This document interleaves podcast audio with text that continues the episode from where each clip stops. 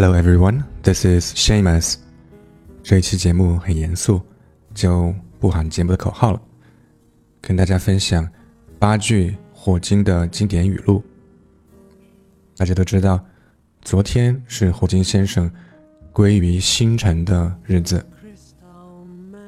那么，他对现代物理的贡献是非常巨大的，而我们更多人是从他的这些经典语录里面。了解他的思想的。那么今天，纽约新青年为你带来八句双语版本的霍金语录。Number one. Although I cannot move and have to speak through a computer, in my mind, I am free. 虽然我行动不便，说话需要借助电脑，但我的思想。是自由的。Number two, remember to look up at the stars and not down at your feet. Be curious, and however difficult life may seem, there is always something you can do and succeed at. 记住，要仰望星空，不要低头看脚下。无论生活如何艰难，请保持一颗好奇心。你 总会找到自己的路和属于你的成功。Number three, we are just an advanced breed of monkeys on a minor planet of a very average star, but we can understand the universe. That makes us something very special. 我们只是猴子里面的一个高级点的物种。 生活在一颗平常的恒星旁边，在一颗微不足道的行星上，但我们能理解宇宙，而这就是我们与众不同的地方。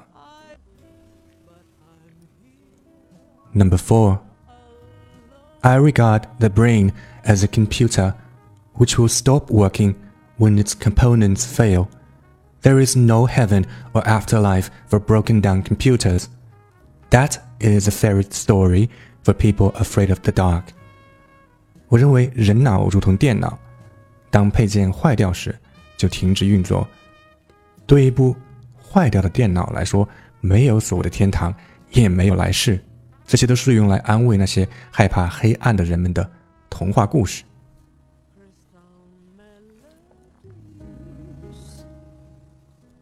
Number five. The greatest enemy of knowledge is not ignorance, it is the illusion of knowledge. 知识的敌人不是无知，而是已经掌握知识的幻觉。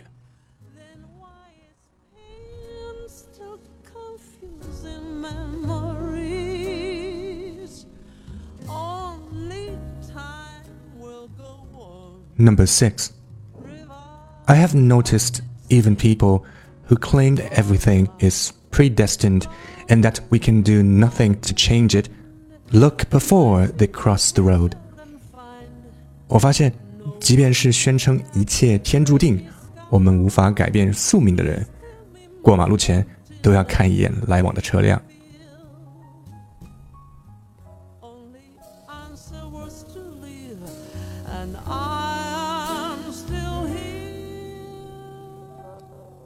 Number seven.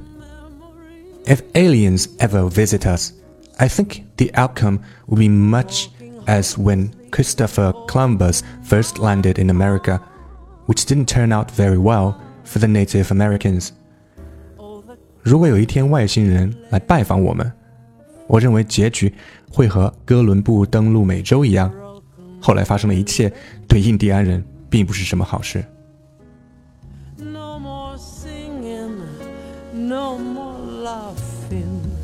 in the sun. Number eight. The real risk with AI isn't malice, but competence. A super intelligent AI will be extremely good at accomplishing its goals. And if those goals aren't aligned with ours, we are in trouble. AI 的真正风险不是它的恶意，而是它的能力。 超级人工智能在达成目标的方面极其出色。如果这些目标与我们的目标相冲突，我们就会有大麻烦。